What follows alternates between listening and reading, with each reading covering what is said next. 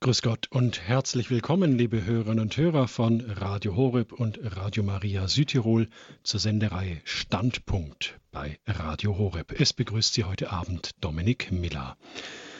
Sie hören heute einen weiteren Teil aus unserer losen Reihe bei Standpunkt. Diese Reihe heißt Annäherung an die Wüstenväter.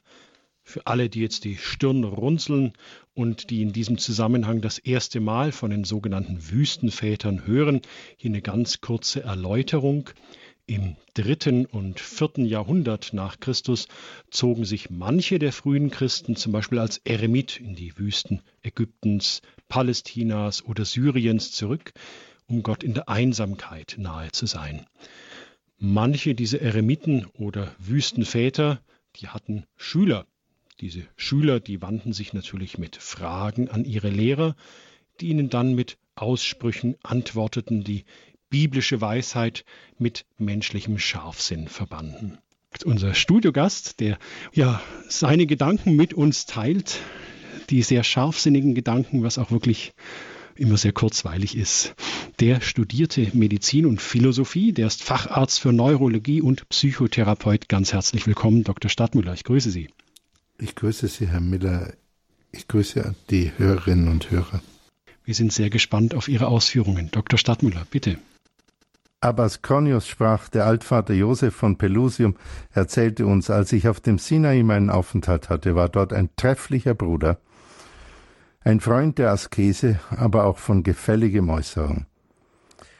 Also ein Mönch, wie ihn Abbas Josef schätzte, darauf weisen die Worte hin trefflich, und Freund der Askese. Es gab also an ihm erst einmal äh, hauptsächlich zu rühmen, und nur eine einzige Sache fand der Altvater an dem Bruder auszusetzen. Und zwar geht es weiter in unserer Geschichte, er, der Bruder, kam in die Kirche zum Gottesdienst und trug einen viel geflickten kleinen alten Mantel. Der viel geflickte, vielfach geflickte Mantel ist natürlich, kann man lesen als ein Zeichen der Demut, auch ein Zeichen der Armut. Äh, der Altvater hatte aber daran was auszusetzen. Und zwar sagte er, da ich ihn ständig so zur Versammlung kommen sah, sagte ich zu ihm, Bruder, Siehst du nicht, dass die Brüder den Engeln gleich beim Gottesdienst in der Kirche sind? Wie magst du einfach so daherkommen, altes Zeug tragend? Also eine Rüge, eine Kritik. Der Altvater äußert an diesem Bruder eine Kritik. Und jetzt erhalten wir eine ganz kleinteilige Beschreibung wie die Wüstenväter ein ihnen korrekturwürdiges Verhalten verbessern. Das erste ist die Erkenntnis des Fehlers. Der Altvater sieht einen Fehler, nämlich eine ihm ungeeignete Form der Kleidung bei der Versammlung und beim Gottesdienst. Das zweite ist, es wird nicht sofort eingeschritten. Der Altvater schreitet nicht sofort ein, sondern erst, wenn klar ist, dass der Fehler fortgesetzt besteht. Denn es heißt, da ich ihn ständig so zur Versammlung kommen sah, also der Abbas hat erst einmal abgewartet. Als der Fehler dann fortgesetzt immer wieder derselbe war, hat er sich zu einer Handlung entschlossen. Und drittens, die Zurechtweisung des Verhaltens geschieht ohne die Abwertung der Person. Das ist auch zwischenmenschlich für alle Zeiten ist das eine ähm, ganz wichtiger Punkt. Es ist manchmal, nicht so oft, aber manchmal notwendig, jemand klar zurechtzuweisen bezüglich eines Verhaltens. Aber es ist fast nie notwendig und auch fast nie sinnvoll, die Person, die dieses Verhalten an den Tag gelegt hat, abzuwerten. Und der Abbas weist zu Recht unter vier Augen. Er macht es nicht öffentlich. Dies ist eine höfliche Art, etwas zu rügen, ohne den anderen Menschen sein Gesicht verlieren zu lassen.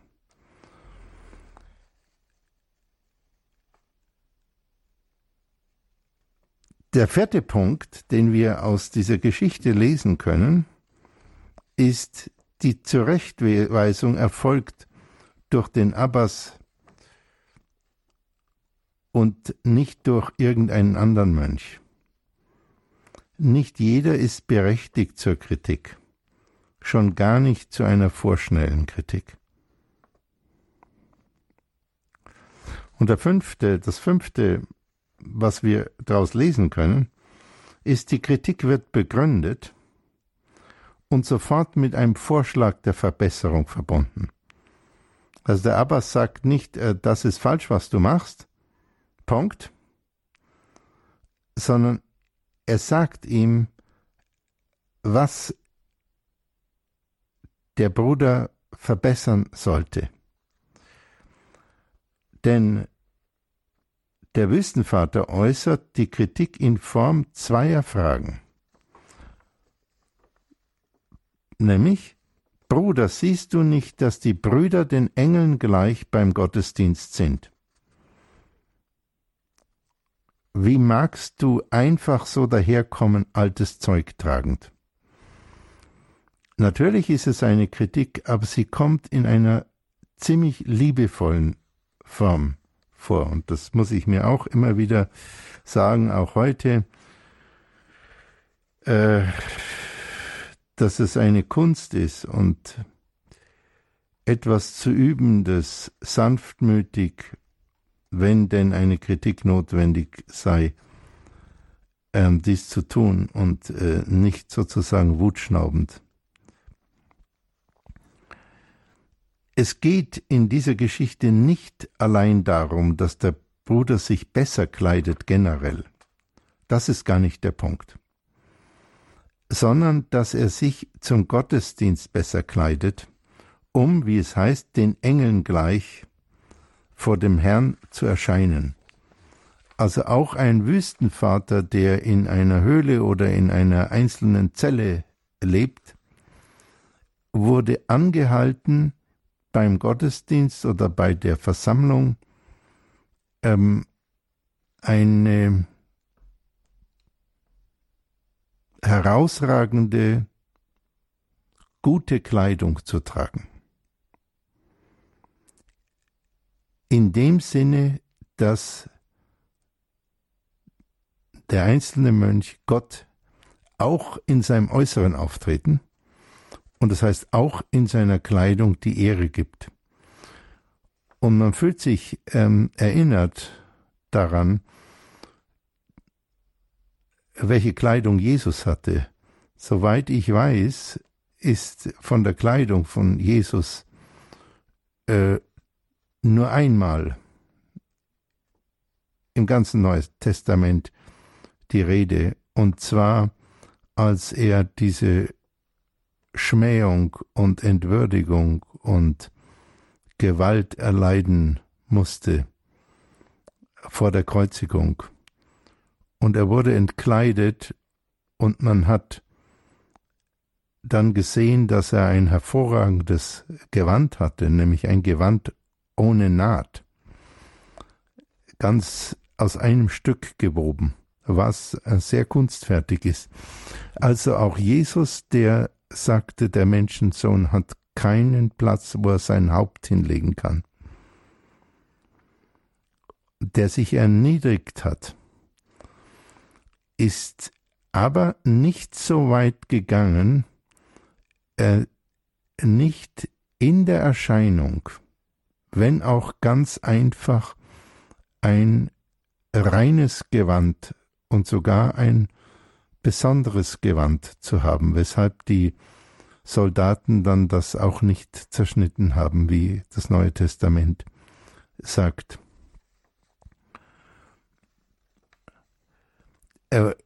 Eine Formulierung mag für den heutigen Hörer oder auch Leser äh, verblüffend sein, und zwar, äh, dass die Brüder den Engeln gleich beim Gottesdienst in der Kirche sind.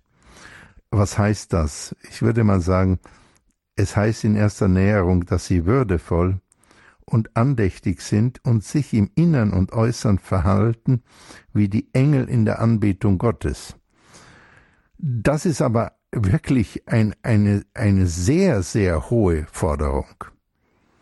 Also die Brüder in der Wüste beim Gottesdienst zu vergleichen mit den Engeln im Angesicht Gottes ist eine Metapher, die ich kaum wagen würde, aber das steht hier bei den Wüstenvätern.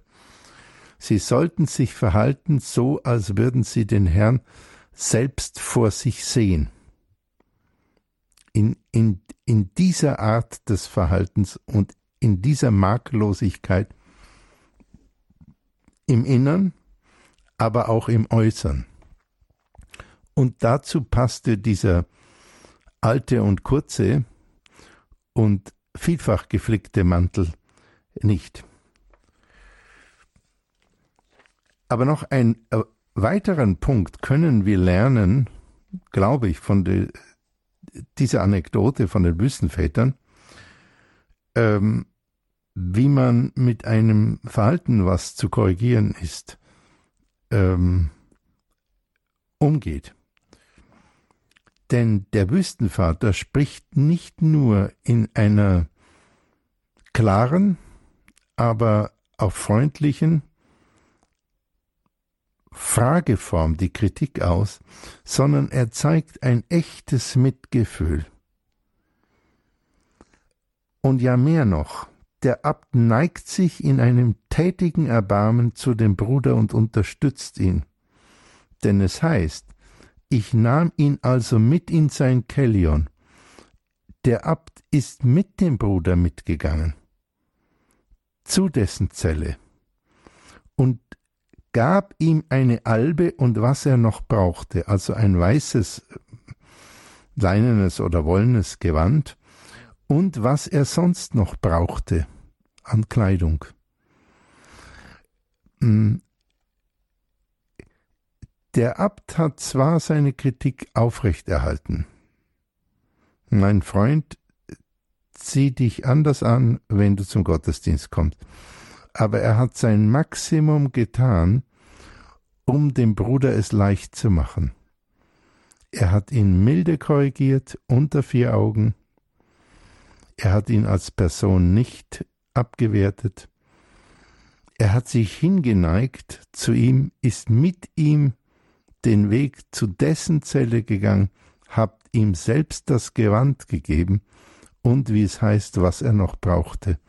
Es erinnert mich an ähm, das Wort von Jesus Christus, er sagt, wenn dich einer er bittet, eine Meile mitzugehen, dann gehe sieben Meilen mit. Wenn ich das jetzt korrekt zitiere. Also tue mehr noch für ihn. Das heißt aber nicht keine Kritik, sondern manchmal ist es notwendig. Und die Wüstenväter haben in dieser Geschichte uns eine schöne, glaube ich, eine schöne Form gezeigt, wie die Kritik ähm, sinnvollerweise aussehen kann, beseelt von einer, ähm, nicht von einer Süßlichkeit, sondern von Klarheit und einer tätigen, fast umarmenden Nächstenliebe. Und es heißt dann im nächsten Satz, er trug sich fortan wie die anderen Brüder und war anzusehen wie ein Engel. Und wer ähm, mal das Stundengebet in sehr kontemplativen Orden gesehen hat, bei Zisterziensern oder bei Kamaldolensern, der kann vielleicht das auch nachempfinden, wie das äh, dann manchmal auch wirkt, sowohl bei Männern äh, wie auch bei Frauen, wenn die das Stundengebet machen, dass es manchmal wirklich aussieht wie von Engeln. Also es ging um ein adäquates Verhandelten gegenüber Gott, auch im Äußeren. Und es ging um Gehorsam. Der Bruder hat das dann gemacht. Er trug sich fortan wie die anderen Brüder, hat sich völlig eingereiht nach der Kritik und war anzusehen wie ein Hengel. Also Gehorsam so weit, so gut. Aber die Geschichte geht weiter. Ich finde, dass sie bis hierher schon sehr interessant ist, aber sie geht weiter und es wird nochmal sehr bemerkenswert. Ich entschuldige mich im Namen des Radio Horeb, dass wir jetzt keine Musikpause machen können. Ähm, da gibt es ein kleines technisches Problem und ich werde einfach den Vortrag hier äh, weitersprechen. Nun ergab sich damals, jetzt lese ich Ihnen das Apophthegma weiter vor, nun ergab sich damals für die Väter die Notwendigkeit, zehn Brüder in einem Anliegen zum Kaiser zu senden, und sie beschlossen, dass er unter der Gesandtschaft sein solle. Der Kaiser war damals, wo der Kaiser in, in Byzanz, die höchste Autorität der bekannten Welt. Und äh, das Anliegen muss einigermaßen groß gewesen sein, wenn äh, die Wüstenväter sich aufgerufen fühlten, ähm, einige Brüder, zehn Brüder, wie es heißt, ähm, in einem Anliegen ähm, zum Kaiser zu senden. Und sie beschlossen, dass der Bruder, von dem die Rede war, unter der Gesandtschaft sein solle. Und was passiert jetzt? Wie der Bruder das hörte, warf er sich den Vätern zu Füßen und sagte, um des Herrn willen habt Erbarmen mit mir, denn ich bin ein Sklave eines Großen dort am Hofe, und wenn der mich erkennt, wird er mir das Mönchsgewand nehmen und mich wieder zu seinem Sklaven machen. Und die Väter gaben dem Bruder nach und ließen ihn frei, das heißt, sie gaben seinem Wunsch nach, nicht in der Gesandtschaft zum Kaiser zu gehen und entbanden ihn von dem Gehorsam, eine Aufgabe zu erfüllen, nämlich direkt vor die Majestät zu treten und ihm im Namen der Mönchsgemeinschaft ein Anliegen vorzutragen. Also eine Verhandlungsmission, etwas Ehrenvolles. Wir wissen nicht, um was es sich genau handelt, das ist aber für die Geschichte auch äh, ganz unwichtig. Aber es wird für die Mönchsgemeinschaft wesentlich gewesen sein. Und die meisten würden äh, sich sehr geehrt fühlen, äh, wenn sie zu einer Gesandtschaft zum Kaiser mit ähm, dürfen.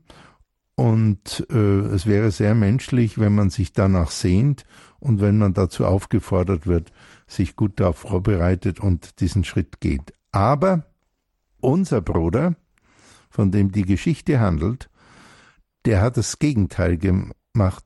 Der warf sich vor die Väter und bat um Erbarmen, dass er das nicht tun muss. Und die Väter haben ihm ähm, nachgegeben. Warum machten sie das? Wir erfahren die Begründung nur indirekt, aber wir erfahren Folgendes. Erstens, er warf sich den Vätern zu Füßen, das heißt, er forderte nicht, sondern er machte einen maximalen Unterwerfungsgestus.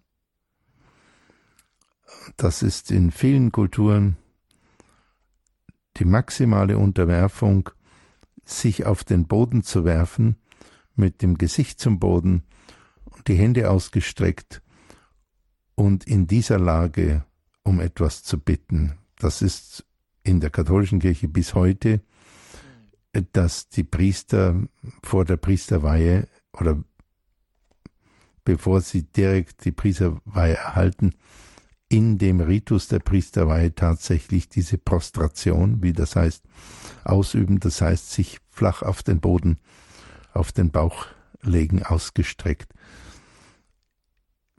um die maximale Hingabe, die völlige Bereitschaft, unter den Willen Gottes einzutreten, ähm, auch im Äußeren zu zeigen. Und das ist ziemlich bewegend, äh, das äh, mal zu sehen.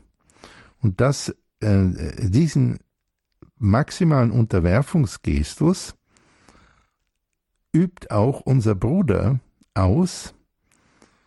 Das heißt, er unterwirft sich dem Gehorsam den Vätern, aber er fleht, habt Erbarmen.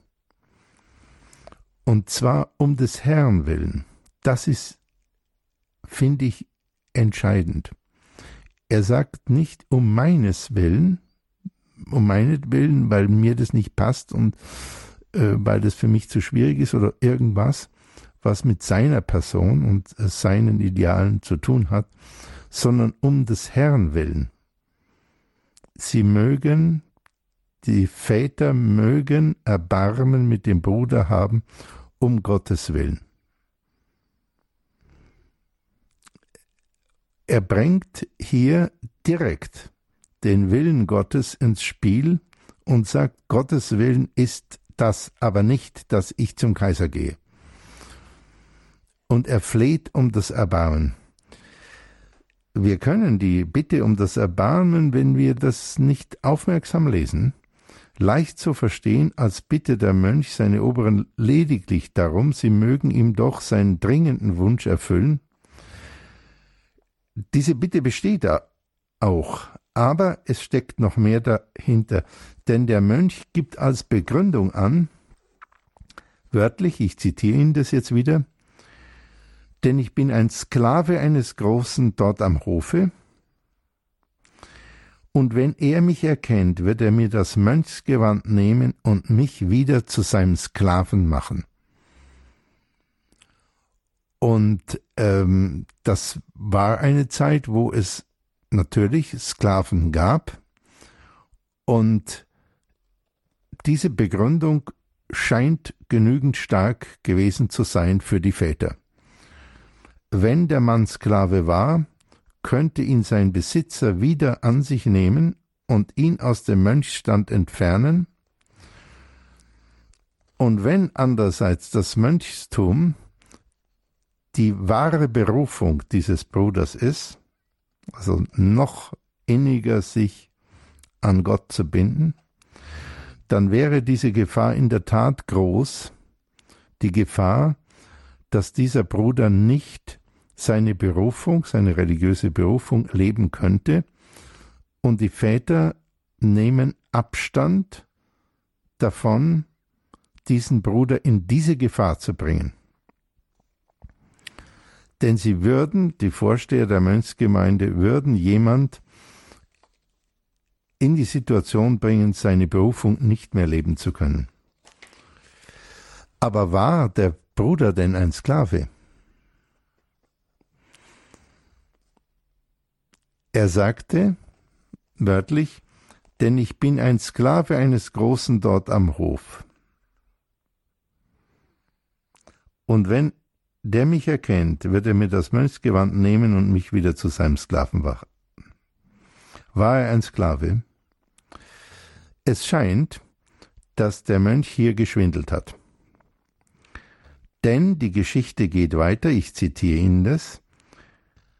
Die Väter erfuhren später von einem, der ihn gut kannte, dass er, also der Bruder, in der Welt ein Oberst der Leibwache gewesen war damit er nicht wieder erkannt werde und wieder Belästigung durch die Menschen erfahre, hatte er jene Angabe gemacht.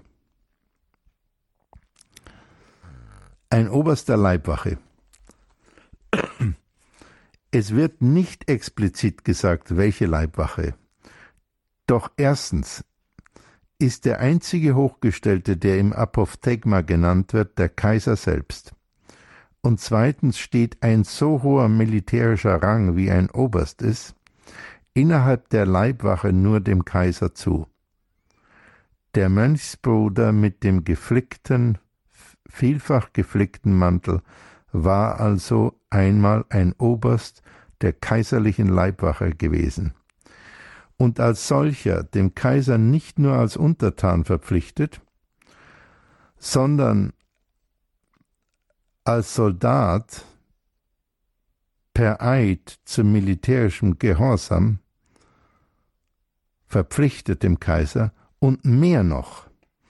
Als Befehlshaber der Leibwache war er dem Kaiser auf den Leib verschworen, also eine ganz extreme Form von Gehorsam.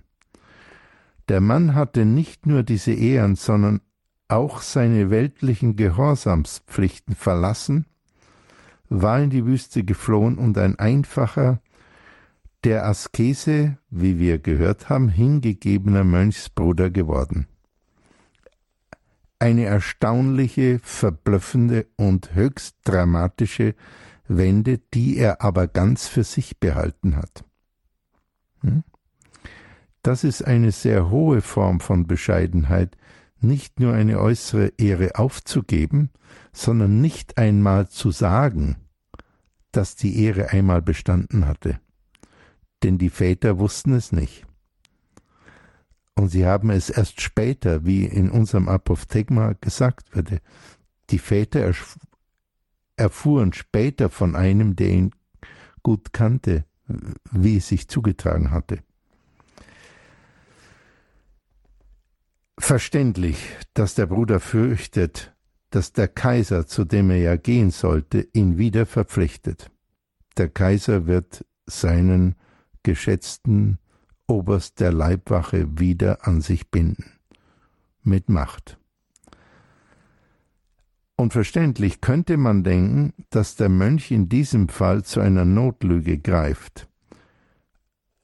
Aber hat er denn gelogen? Hat er wirklich gelogen? Er sagte, wir hören uns das nochmal an, ganz wörtlich, denn ich bin ein Sklave eines Großen dort am Hofe. Und wenn er mich erkennt, wird er mir das Mönchsgewand nehmen und mich wieder zu seinem Sklaven machen. Zitat Ende. Ich glaube, dass wir hier eine Zäsur machen. Falls es von der Technik her geht, wäre es schön, etwas Musik einzuspielen. Und soweit ich mich erinnere, verabschieden wir uns auch um 20.15 Uhr dann von den Hörern in UKW. Und ich bitte Sie nochmal erstens, ähm, diese Probleme mit der Technik äh, zu entschuldigen. Aber was sind das schon für Probleme im Gegensatz zu dem Problem, was dieser Mönch hatte und was die Wüstenväter hatten? Es ist gar kein Problem.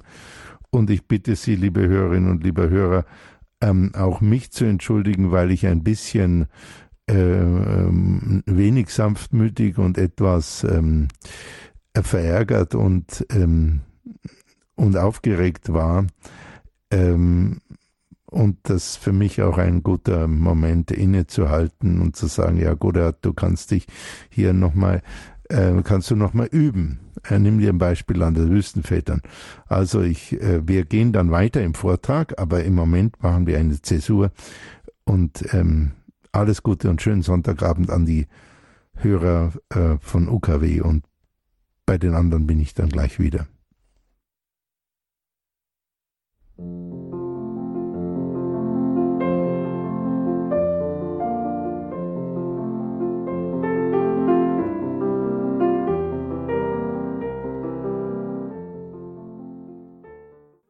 Liebe Hörerinnen, liebe Hörer, wir sind ähm, fortgeschritten in unserem Versuch, äh, uns anzunähern an die Wüstenväter, eine wichtige Bewegung in der frühen Kirche, die mit einer gewissen hohen Radikalität versucht hat, ähm, versucht haben, Jesus Christus wirklich nachzufolgen.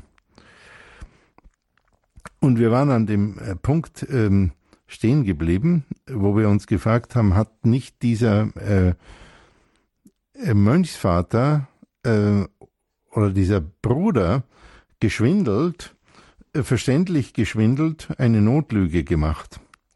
Hat er das? Denn er sagte, denn ich bin ein Sklave eines Großen dort am Hofe, und wenn er mich erkennt, wird er mir das Mönchsgewand nehmen und mich wieder zu seinem Sklaven machen. Zitat Ende. Er ist der Untertan eines Großen zweifellos, denn der Kaiser, was er nicht sagte, war, äh, war sein äh, unmittelbarer Vorgesetzter, weil er bei der Leibwache Oberst war. Und der Kaiser war in der, damals in der gesamten überschaubaren Welt der weltlich Größte.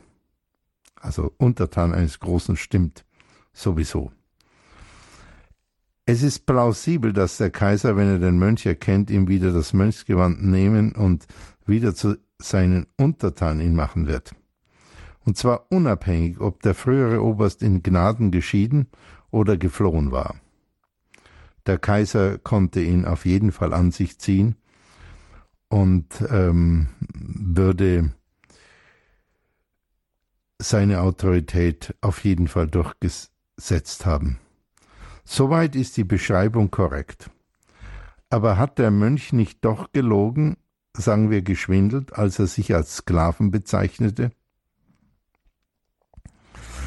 Wenn wir diesen Punkt genau anschauen, öffnet unser Apophthegma eine weitere Tür zum spirituellen Verständnis.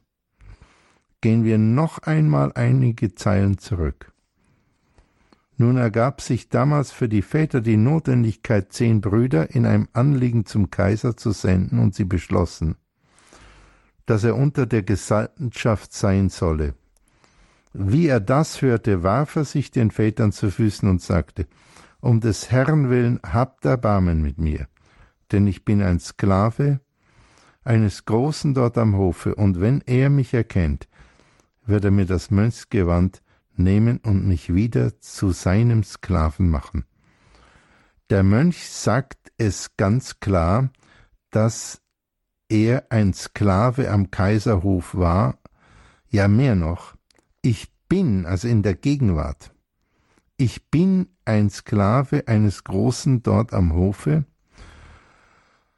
Das heißt, wenn ich am Hof bin, bin ich ein Sklave. Das sagt er. Und der Kaiser wird entsprechend mit ihm verfahren. Das können wir auch so verstehen, dass für diesen Wüstenvater, diesen Bruder, der sich von einem sehr ehrenvollen und zu weiterem Karrieresprung durchaus befähigenden Posten des Oberst der Leibwache, also dem Kaiser ganz nah, äh, entschieden hat, einen Weg der Armut, der Askese, was betont wird, und der Ehrlosigkeit im weltlichen Sinn zu machen dass das für diesen Wüstenvater so war, dass jedes Leben in der Welt das Leben eines Sklaven war. Und wenn er das so ausgedrückt hat, dann hätte er tatsächlich nicht gelogen. Dann hätte er nämlich gesagt, und nur in Gott ist das Leben der Freiheit, das Leben der Kinder Gottes, wie Jesus sagt. Wir machen jetzt noch mal eine Pause, um, wie mir die Technik sagt, die UKW-Hörer jetzt zu verabschieden. Und ich bin dann gleich wieder bei Ihnen.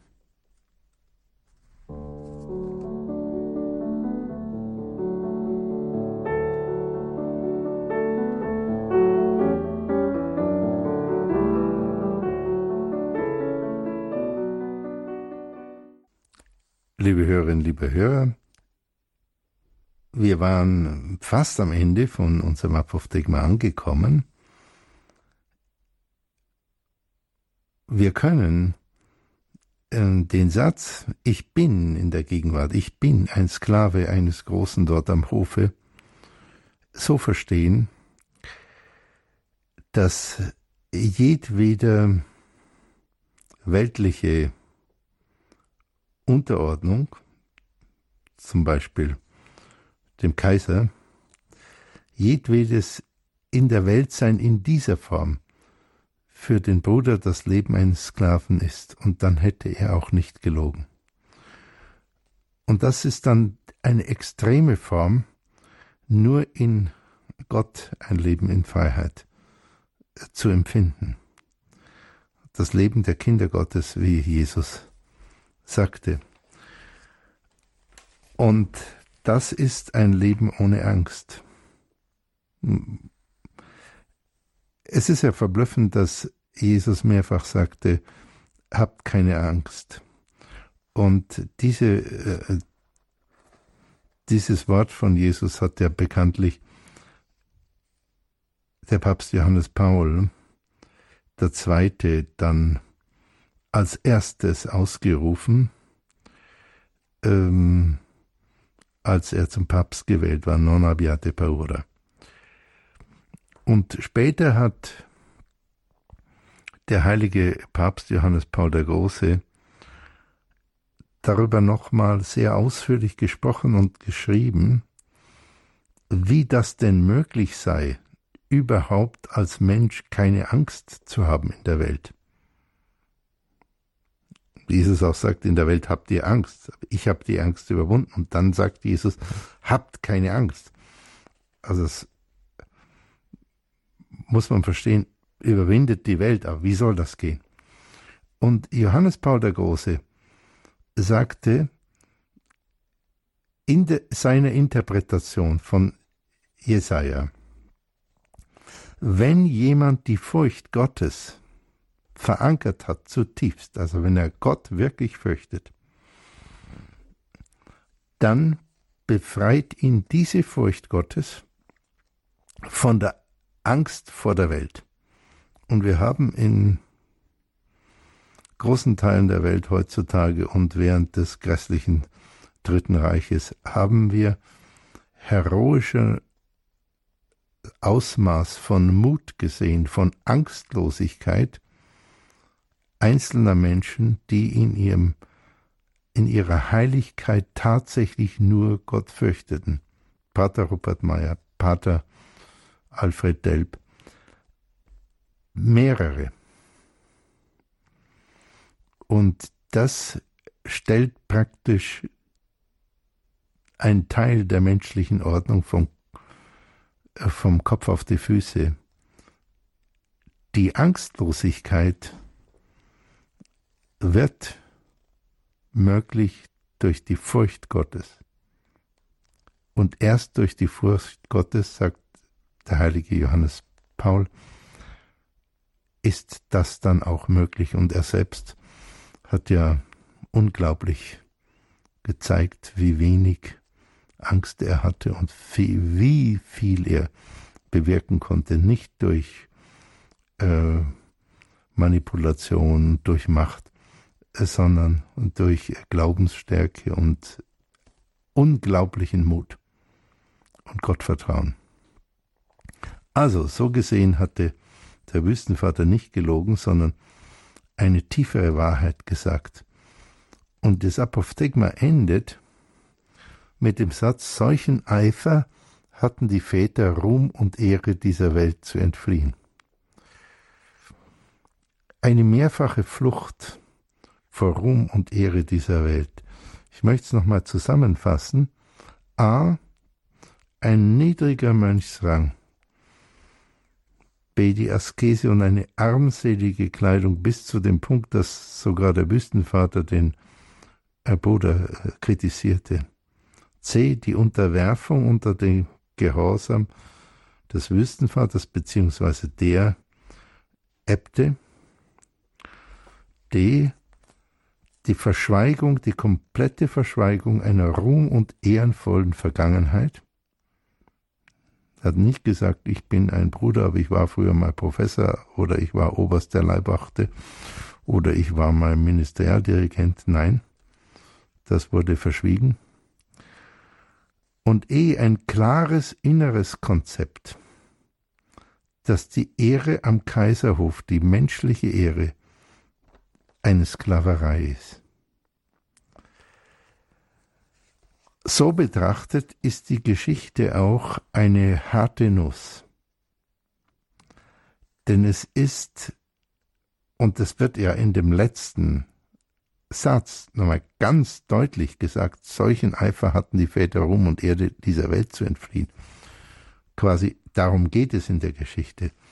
Es ist eine Geschichte darüber, welche Ehre, welcher Ehre und welchem Ruhm wir anhangen können und entsprechend welchen Ruhm, welche Ehre wir lassen sollen, vielleicht sogar fliehen sollen. Warum? Warum sollen wir das? Weil das Hängen an weltlicher Ehre uns hindert daran, Gott die größte Ehre zu geben. Denn ihm allein gebührt alle Ehre, dem Schöpfer allein gebührt alle Ehre. Und das wird auch von der katholischen Kirche immer wieder in einigen Texten gesagt, aber ähm, natürlich gibt es auch ähm, Stimmen, die das aufweichen. Der zweite Punkt ist, also der erste Punkt ist, warum sollen wir das tun? Zur größeren Ehre Gottes. Ähm, und das zweite Argument, weshalb wir auf diese Ehren verzichten sollten, soweit es möglich ist, äußerlich und vor allem innerlich. Und zwar deshalb, um Gott selbst zu gewinnen. Denn die Armen im Geiste den Armen im Geist gehört das Reich Gottes und die Armen im Geist ist, sind die, die sich nichts auf sich selber einbilden. Die letzten Endes wissen, dass alles ein Geschenk ist. So wie Franziskus, so wie der heilige Benedikt, wie eine Reihe von großen Heiligen, die das ganz, ganz deutlich, der heilige Johannes von Kreuz, die das ganz, ganz deutlich gemacht haben. Oder die heilige, die große Teresa, ähm, heilige Teresa von Avila, die sagte, ähm, solo Dios basta. Also allein Gott genügt es. Du brauchst nichts anderes, allein Gott genügt. Sehr ähnlich das nomadisierende Genie der Toskana, die heilige Katharina von Siena, allein Gott. Und das wird hier auch ausgedrückt in unserem Apophthegma und noch ähm, zum Schluss können wir noch ähm, einmal zurückblenden und die Geschichte überschauen sie ist auch von der Art der Erzählung, finde ich interessant. Es ist eine Staffelung von Erzählungen ineinander. Von dem, was der Altvater Josef in einem früheren Abschnitt seines Lebens erlebt und gehört hatte, und durch die Erzählung des Abbas Josef geht es zum Abbas Kronos, der das berichtet, und dann über Generationen von Mönchen zu dem, der das aufschrieb und durch die schriftliche Aufzeichnung dann bis heute zu uns. Und wir können uns fragen, also ich kann mich fragen und Sie können sich fragen, welchen Ruhm und welche Ehre wir, das ist eine direkte Frage heute Abend an uns, welchen Ruhm und welche Ehre wir in Gedanken und tatsächlich praktisch in unserem Leben festhalten und unser Herz daran hängen. Vielleicht sind es Götzen, die die Stelle Gottes einnehmen. Ich danke Ihnen jetzt für Ihre Aufmerksamkeit.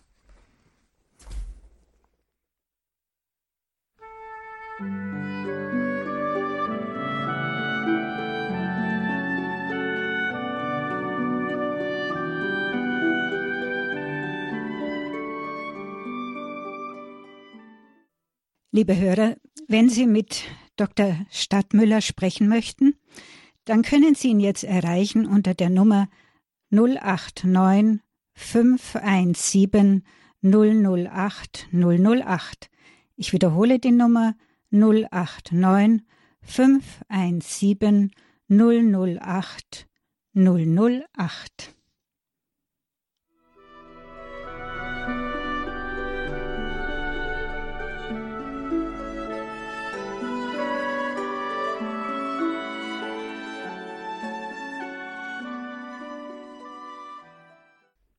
Grüß Gott, Stadtmüller. Ja, grüß Gott, äh, hier ist Winter. Grüß Gott, Herr Dr. Stadtmüller. Grüß Gott, Frau Winter. Mir ist äh, noch was aufgefallen oder ich habe das dann so verstanden mit äh, dieser Mönch äh, Ja. bittet ja um Erbarmen um des Herrn willen. Ja, Und mit diesem Sklave sein vor diesem Kaiser äh, ist mir jetzt im Gedächtnis äh, analog das Auffallen mit der Weihe an Gott durch Maria an, äh, nach Grignon. Da wird ja auch von Sklave gesprochen. Und für mich war das jetzt nur so, dass der Mönch vielleicht einfach nur Sklave Gottes sein will und nicht Sklave eines Menschen. Und dann wür- wür- würde sich das auch, wäre das auch stimmig um des Herrn willen, weil er sonst ja, wenn er nicht des Herrn Sklave sein kann, äh, wenn er jetzt ein Menschenskla ein Skla Sklave, also im Dienst eines Menschen wäre, aber wenn Ja. es der Kaiser ist, dann könnte er nicht mehr eventuell Sklave Gottes sein. ganz genau. Ganz genau. Ganz genau, so ist es, ja. Ja, gut. Mhm. Super, das, danke, dass Sie es nochmal so äh, klärend verstärkt haben. Ja, äh, und das, äh, genau das ist äh, ein Teil der Sprengkraft in diesem Apophthegma.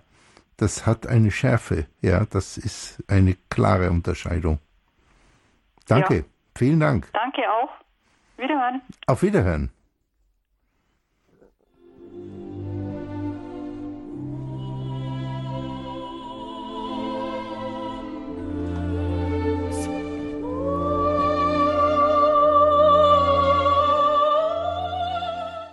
Guten Tag.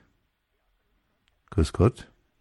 allen Dingen geht es mir um die Ehrfurcht vor Gott, die manchmal in unserer Zeit etwas zurückgestellt wird, habe ich den Eindruck.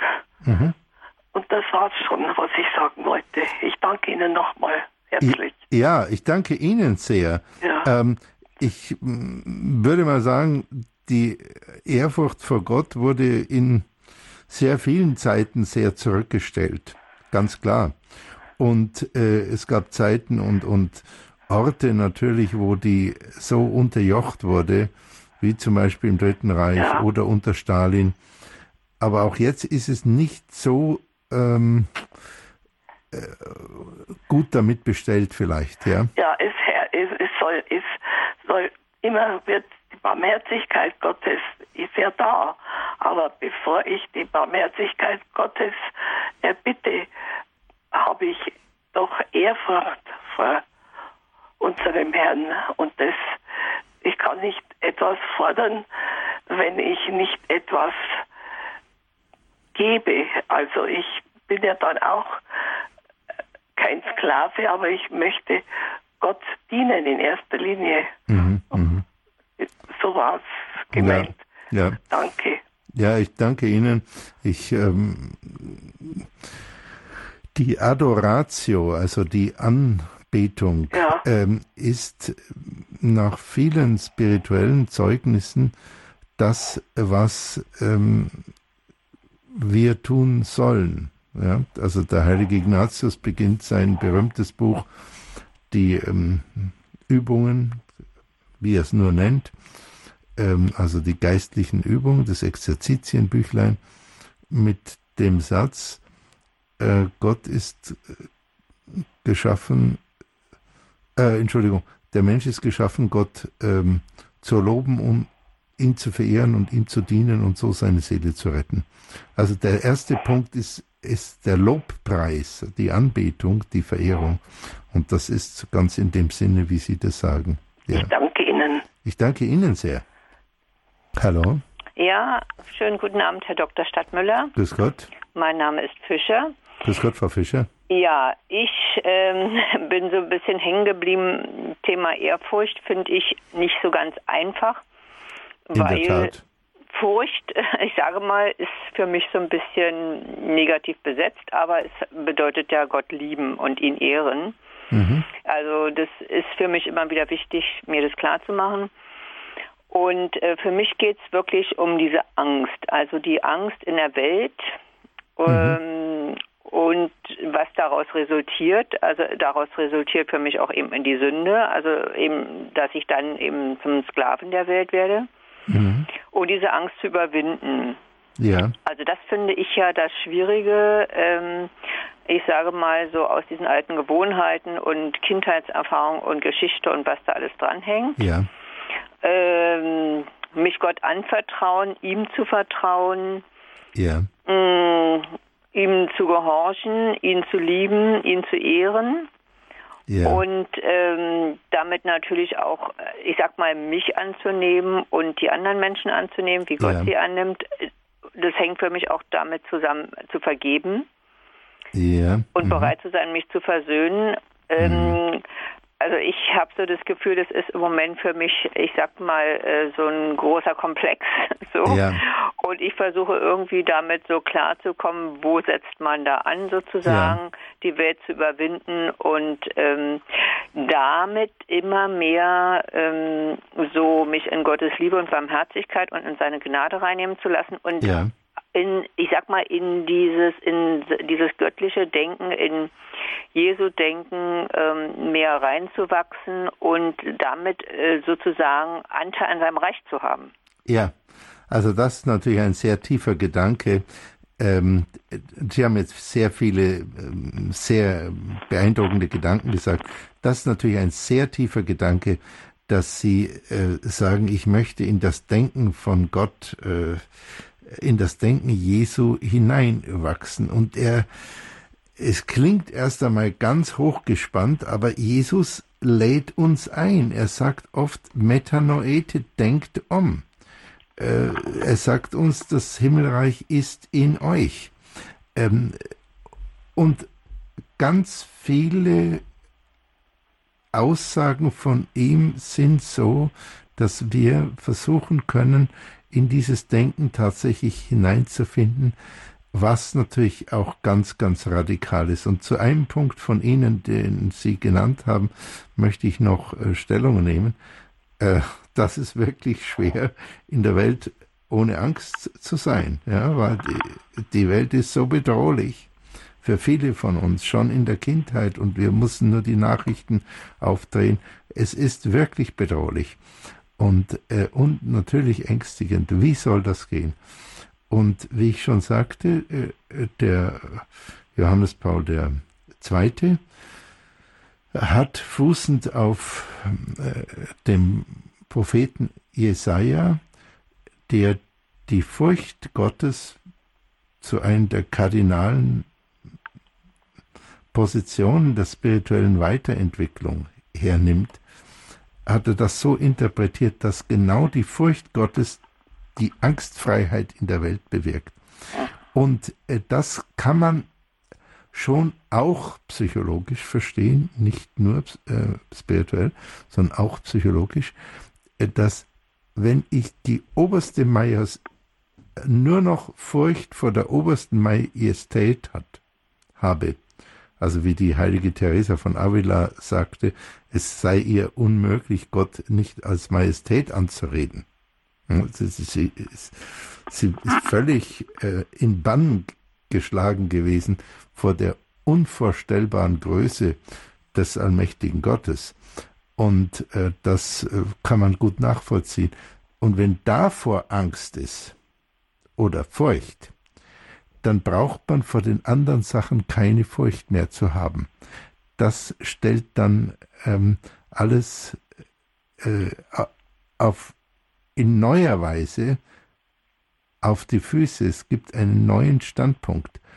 Und das erlaubt auch Menschen, die in, unter extremen Bedrohungslagen und unter extremer Gewalt dann einen heroischen Grad an Liebe und Güte ähm, haben, wie zum Beispiel der heilige Thomas Morus, der also extrem gebildeter und äh, nach dem König von England der, der höchste Würdenträger, der Lordkanzler, hat ja lächelnd seinen Kopf auf den Block gelegt, bevor er enthauptet wurde und hat zum Henker noch gesagt, schon im, den Bart, denn der Bart hat keinen Hochverrat begangen. Also diese innere Größe dann zu haben, mhm. diese Angstfreiheit, kommt aus der Furcht Gottes. Das ist ein Paradoxon und äh, deshalb fürchtete äh, unser Bruder äh, Gott und er wollte keine anderen Furcht vor jemand anders haben, äh, die da interferieren würde. Das waren ein paar Gedanken noch zu dem, aber ich danke Ihnen sehr äh, und das ist natürlich ein Prozess und ein schwieriger genau. Weg. Genau. Äh, und da wünsche ich Ihnen, wie allen Hörern, wünsche ich auf dem Weg wirklich Courage und Mut.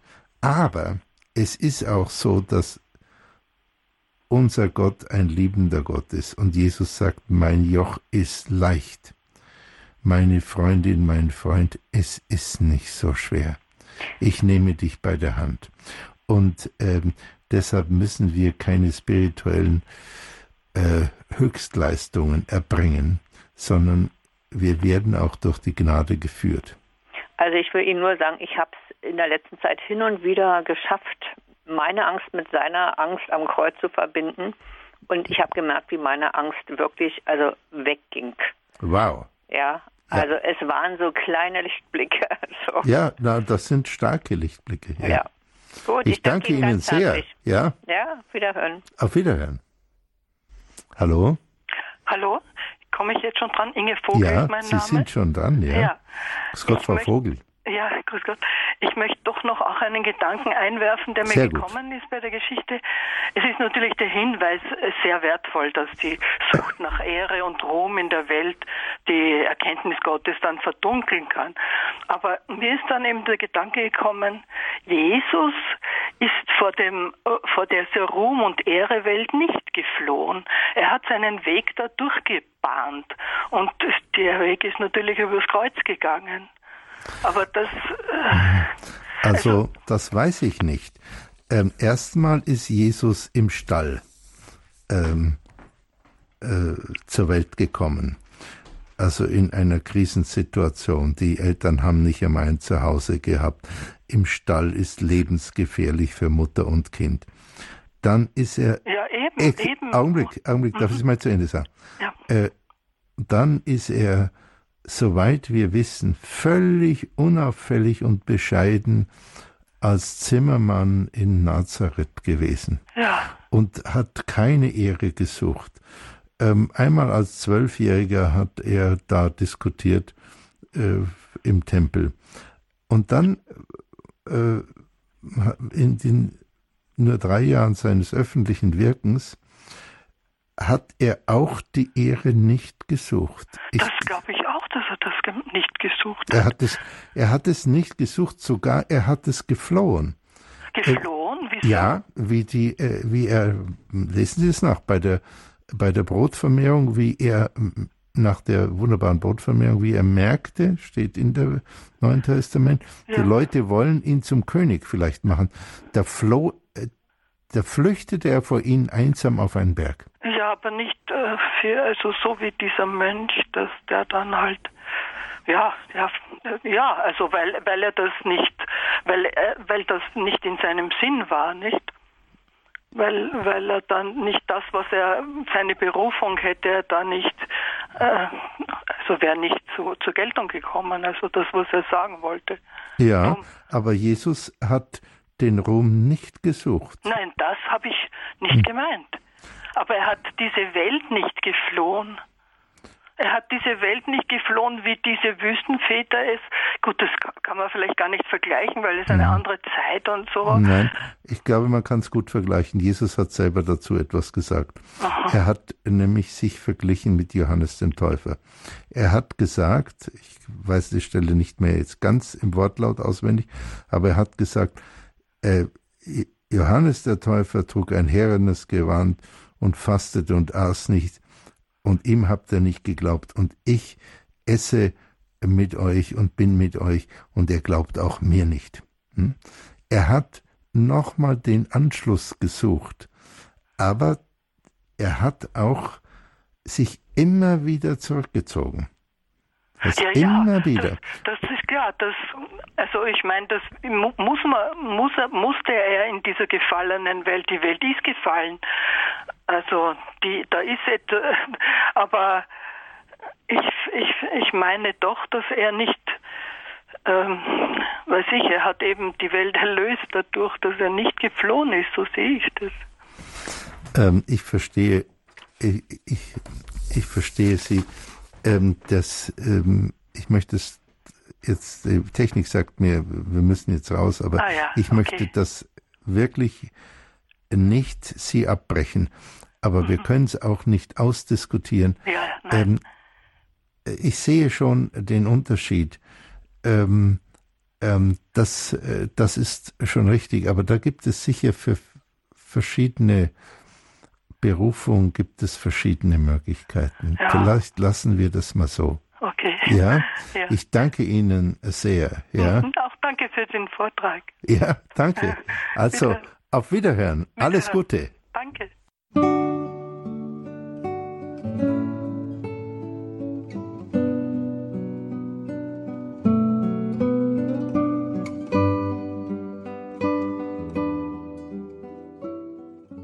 Ja, liebe Hörerinnen, liebe Hörer, wir sind am Ende der Sendung angekommen und ich danke Ihnen nochmal für die Aufmerksamkeit.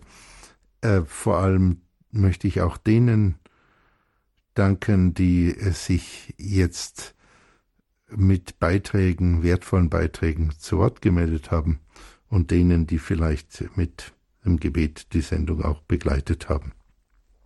Ich danke Ihnen und ich wünsche Ihnen von Herzen das Beste. Auf Wiedersehen. Vielen Dank an dieser Stelle an die Hörerinnen und Hörer und an Sie, Dr. Stadtmüller. Wenn Sie zu spät eingeschaltet haben und diese Sendung in voller Länge hören möchten oder sie einfach für sich nochmal genießen möchten, Sie können sich eine CD dieser Sendung telefonisch bestellen unter 08323 9675 120 können Sie sich beim Radio Horeb CD-Dienst eine Aufzeichnung dieser Sendung kostenlos bestellen oder direkt übers Internet über die Website von Radio Horeb www.horeb.org. Sie können sich dort auch von unserer Website ja einen sogenannten Podcast dieser Sendung herunterladen, also die Sendung als Datei und einfach auf Ihr iPod, iPad oder was auch immer runterladen und im Stau beim Warten auf der U-Bahn oder beim Warten auf den Arzt nochmal nachhören. Und an dieser Stelle verabschiedet sich Dominik Miller Ihnen allen gute Nacht. Behüt Sie Gott.